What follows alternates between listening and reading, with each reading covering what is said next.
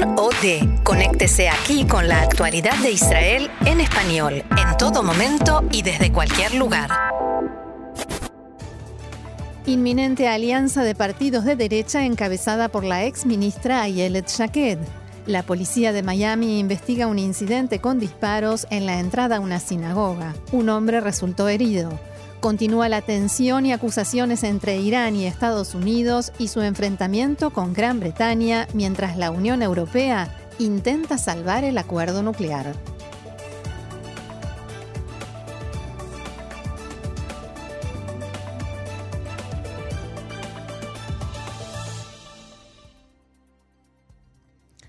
Vamos entonces al desarrollo de la información, pero comenzamos con una de último momento. Cerca de Alei Zeev, en Samaria, un israelí sufrió heridas leves cuando palestinos arrojaron piedras en la ruta 446.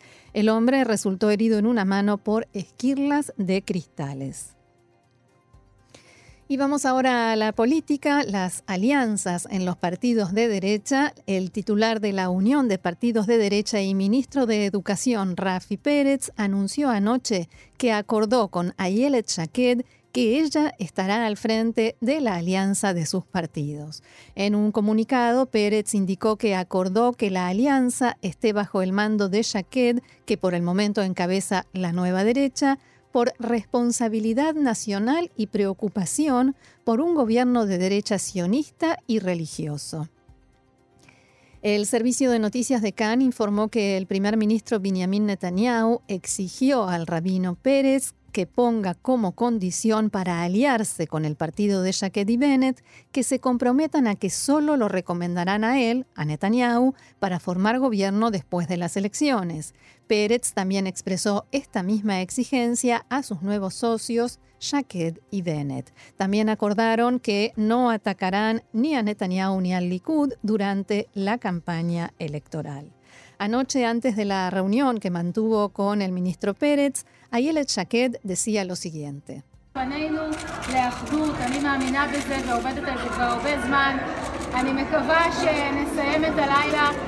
Nos encaminamos hacia la unión, creo en eso y es algo en lo que vengo trabajando desde hace tiempo. Espero que al terminar la noche salga humo blanco y que pasemos a la siguiente etapa, que tratemos de integrar a todos los partidos de derecha bajo la derecha unida.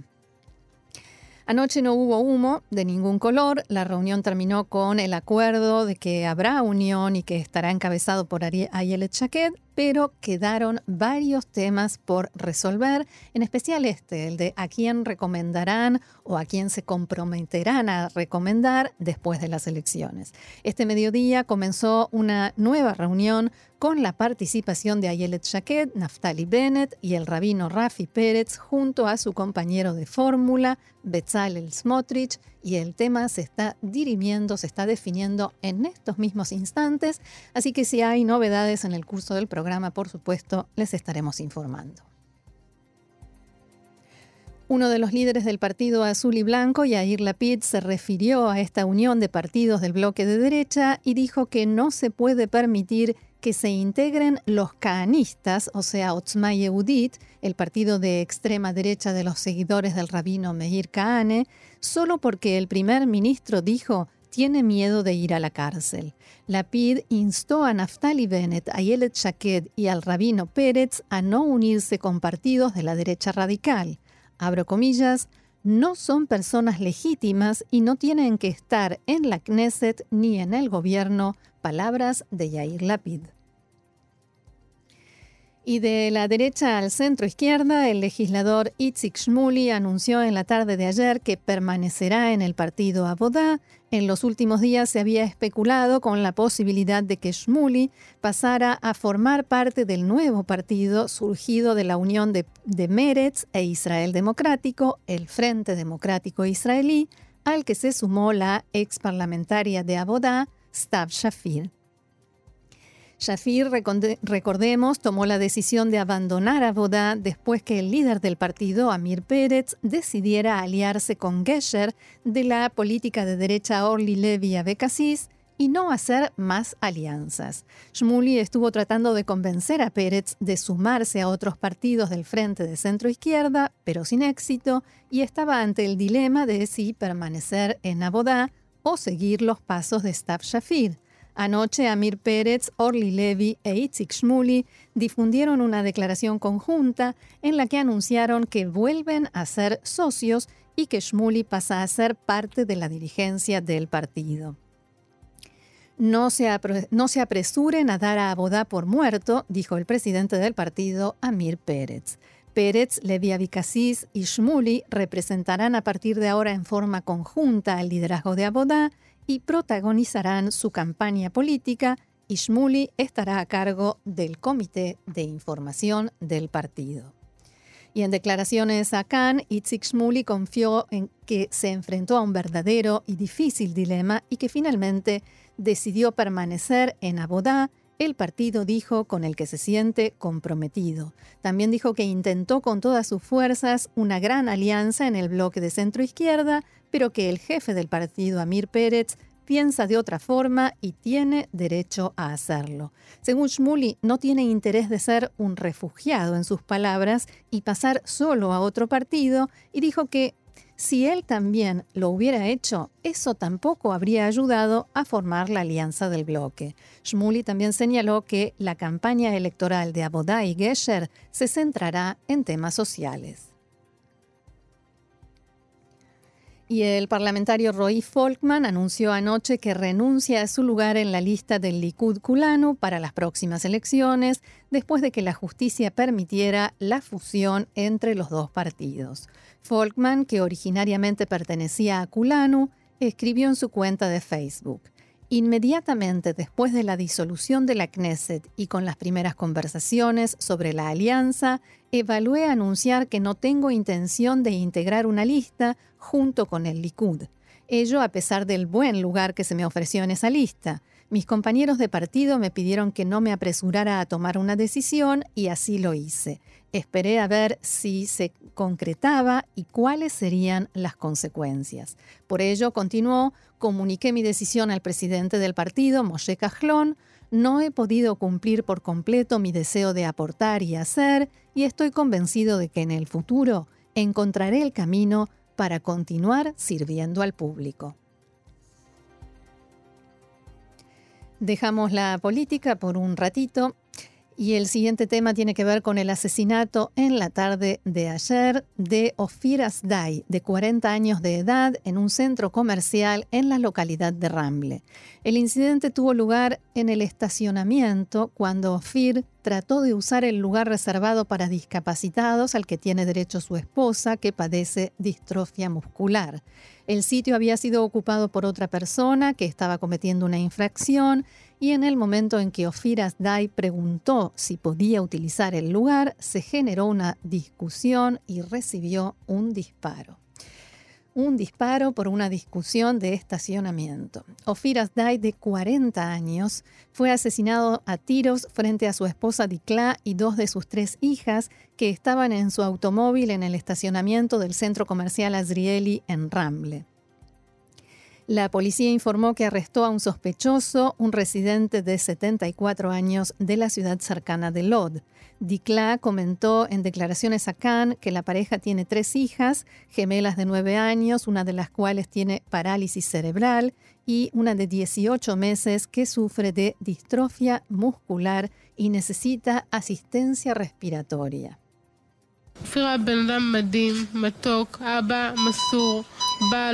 Ofir era un hombre extraordinario, dulce, un padre dedicado, un marido amoroso que hacía todo por nosotros. No sé cómo seguiré viviendo sin él. Las niñas están muy unidas a él. Tenemos tres, dos con necesidades especiales, una con asistencia respiratoria en silla de ruedas. No sé cómo voy a hacerlo sin él. La policía solicitó a la justicia la extensión de la prisión preventiva del acusado que alega que disparó contra Asday para defender a su esposa, ya que él intentó atacarlo. Efectivos policiales sostuvieron que esta versión no es consistente debido a que contradice varias pruebas y además por el hecho de que disparó dos veces. El detenido tenía un permiso para portar armas que recibió hace muchos años porque vivía y trabajaba en los territorios. Y volvemos al caso de los jóvenes israelíes que fueron falsamente acusados de violación grupal en Chipre. La turista británica que denunció a los 12 israelíes fue llevada hoy ante el juzgado local, será demandada y se extendió su prisión preventiva. El abogado de la joven informó al corresponsal de Cannes en Chipre que todavía no pudo dialogar con su cliente ni verla y que va a solicitar que se posterguen las siguientes actuaciones del proceso en su contra.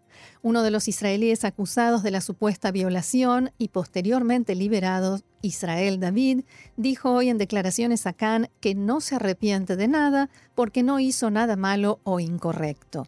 Israel David afirmó que lo que sucedió tras el arresto fue un verdadero milagro y que en realidad creían que estarían detenidos por mucho más tiempo. David dijo que no se puede saber por qué la joven británica los acusó de violación, pero al mismo tiempo admitió que el hecho de que la filmaran sin su autorización manteniendo relaciones sexuales y que después la expulsaran de la habitación fue seguramente lo que la llevó a presentar la falsa denuncia. La siguiente noticia proviene de Miami, donde la policía investiga un incidente producido esta madrugada, madrugada hora de Israel, claro, cuando un miembro de la comunidad judía local resultó herido por varios disparos en una pierna en momentos en que esperaba el comienzo de los servicios religiosos de la tarde en la entrada a una sinagoga. El hombre fue alcanzado por cuatro balas de seis que le fueron disparadas desde un vehículo que siguió su marcha rápidamente en la entrada a la sinagoga Young Israel en las afueras de Miami. Un médico de la ONG Atzalá se encontraba dentro de la sinagoga y atendió al hombre de 69 años allí en el lugar. Según informó el sitio web Yeshiva World News, el herido fue trasladado al Centro Médico Aventura y se informó que se encuentra en condición estable. El sitio identificó al hombre utilizando su nombre hebreo como Yosef Noach Ben Leatzdia. La policía de North Miami Beach llegó a la escena para investigar lo sucedido y examinar las imágenes de la cámara de seguridad y obtener así más detalles sobre el vehículo y los disparos. Efectivos policiales citados por la prensa local señalaron que investigan lo sucedido como un posible crimen de odio. La Liga Antidifamación manifestó en un tuit que está siguiendo de cerca la situación. Este incidente tiene lugar meses después de los disparos en dos sinagogas, recordemos, en Pittsburgh y en California. Y por supuesto, seguiremos pendientes de esta información y de los detalles que se vayan revelando. El secretario de Estado norteamericano Mike Pompeo reclamó a través de un mensaje en su cuenta de Twitter que no se le permite viajar a Irán para dialogar en forma directa con el pueblo. Abro comillas, recientemente me ofrecía viajar a Teherán y hablar directamente al pueblo iraní. El régimen no aceptó mi oferta, escribió Pompeo. El funcionario norteamericano destacó el contraste entre esta situación y el permiso de entrada al país que Estados Unidos le otorgó recientemente al ministro de Relaciones Exteriores de Irán, Mohammad Javad Zarif. Pompeo hizo hincapié en que Zarif no solo pudo entrar sin inconvenientes en territorio norteamericano, sino que, en sus palabras, disfruta del derecho de hablar con total libertad.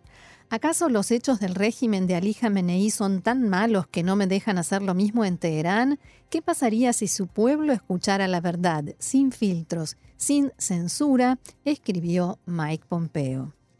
Y el viceministro de Exteriores iraní, Abbas Mousavi, declaró hoy que Irán está dispuesto a sentarse a la mesa de negociaciones con Estados Unidos siempre y cuando eso sirva para conseguir resultados tangibles. Un verdadero diálogo de sordos. Puede haber diálogo y negociaciones si tenemos una agenda clara, dijo Mousavi, y conseguimos resultados tangibles y estas declaraciones las hizo en una conferencia de prensa transmitida por Press TV. Sin embargo, se mostró escéptico acusando a la parte estadounidense de falta de voluntad política. Son ellos los que no quieren conversaciones, son ellos los que no están buscando el diálogo, palabras de Abbas Mousavi. Representantes de Irán y los cinco países que siguen adheridos al pacto conocido como Plan Integral de Acción Conjunta, o sea, el acuerdo nuclear que firmaron en 2015, celebraron en Viena una reunión extraordinaria para ver cómo pueden salvarlo. Con el abandono del acuerdo y la reinstauración de sanciones por parte de Estados Unidos y la reacción iraní de retirarse en forma gradual y parcialmente del mismo, el acuerdo está en peligro. Tras el encuentro, que duró unas dos horas, el negociador nuclear iraní Abbas Arakchi habló de un ambiente constructivo y de buenas discusiones, aunque reconoció que ambas partes presentaron quejas mutuas sobre el cumplimiento del acuerdo. both sides, as I, said, had uh, complaints. Uh, today. Ambas partes, como dije, tienen quejas y reclamos mutuos. Planteamos esto hoy. Creo que el ambiente fue constructivo y las discusiones fueron buenas. No puedo decir que resolvimos todo, pero sí que hay muchos compromisos con el acuerdo nuclear y su supervivencia. Todos los demás firmantes todavía están comprometidos y decididos a salvar este acuerdo, que es un gran logro de la diplomacia en los últimos años, y continuaremos nuestros esfuerzos en esta dirección.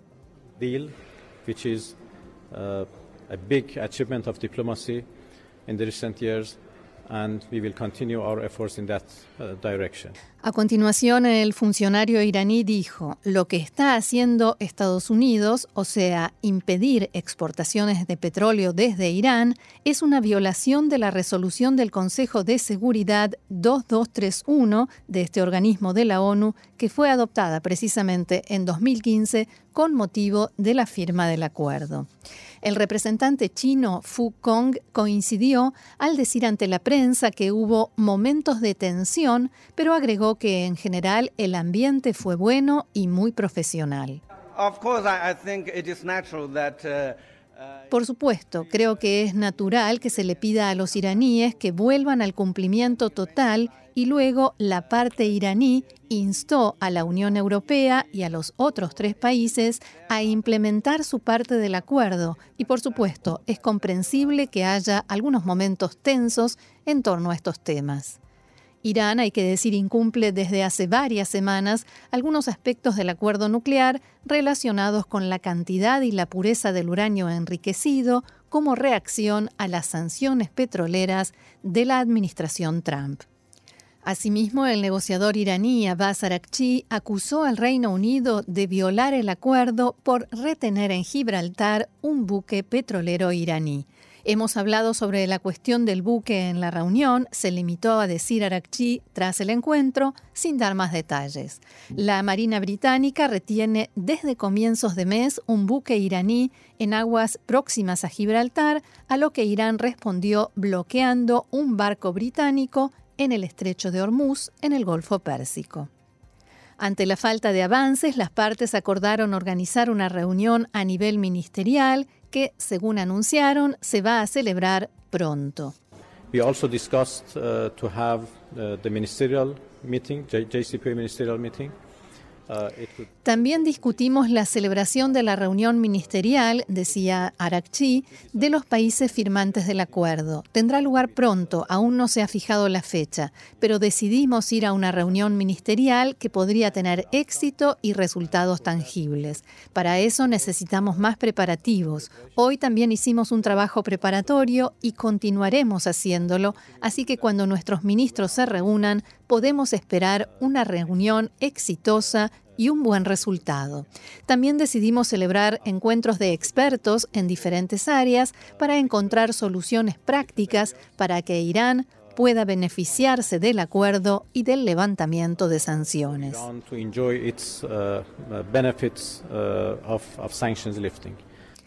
El tratado de 2015, recordemos, firmado en su momento también por Estados Unidos, limita el programa nuclear de Irán a cambio de alivios económicos para la República Islámica, siempre con el objetivo de impedir que ese país se haga con armas nucleares. Los países europeos crearon un mecanismo financiero llamado Instex que, según explicó Arakchi, aún no funciona pero está en su fase final. Con este mecanismo, los europeos quieren facilitar el comercio entre empresas de Europa e Irán sin correr el riesgo de que se vean afectadas por las sanciones de Estados Unidos.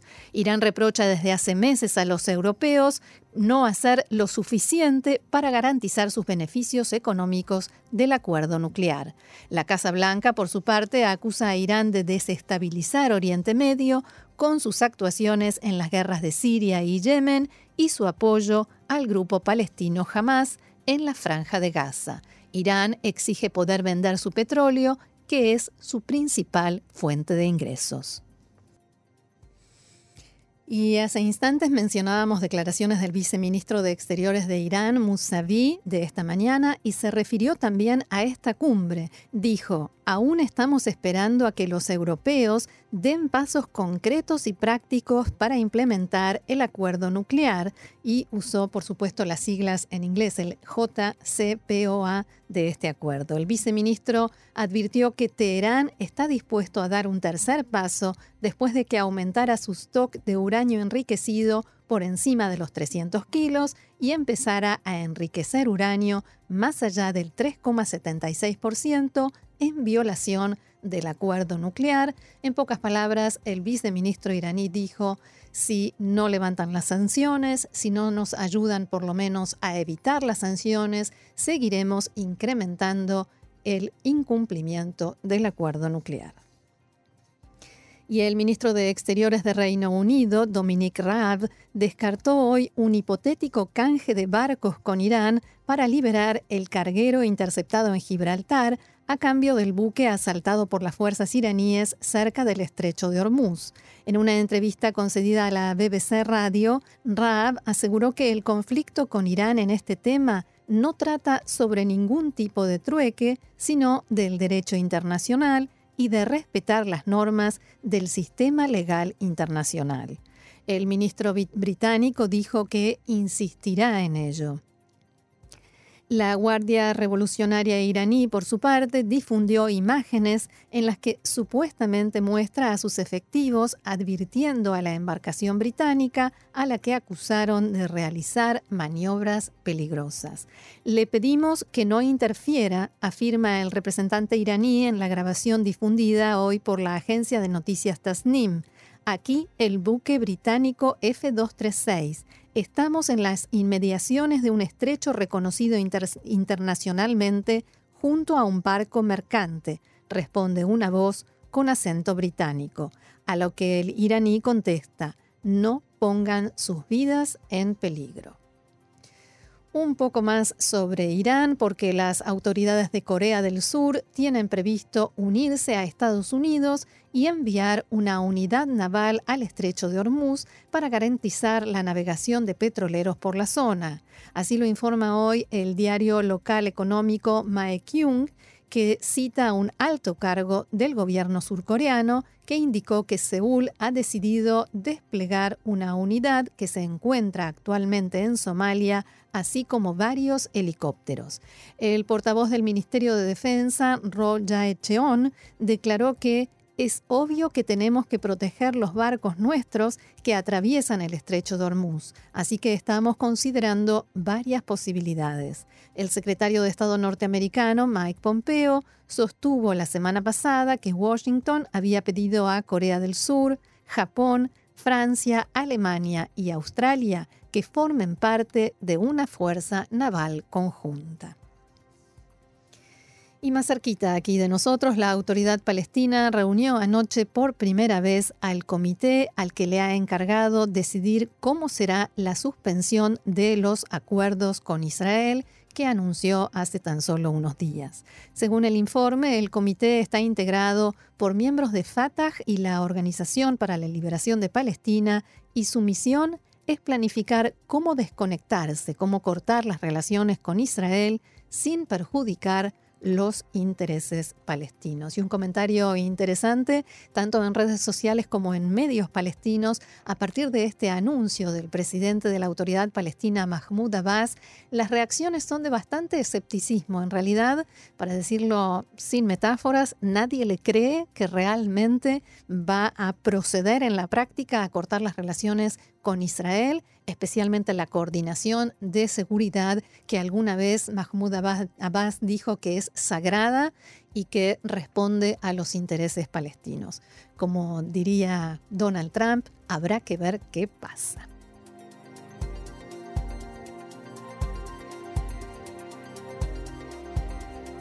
Y nosotros casi, casi estamos terminando el programa de hoy, pero nos falta el pronóstico del tiempo que anuncia leve ascenso de la temperatura, especialmente en la zona de montaña y el centro del país. Las máximas pronosticadas para lo que queda del día en Jerusalén y Tel Aviv 31 grados, en Haifa 29, en Beersheba 36 y en Eilat 41 grados centígrados.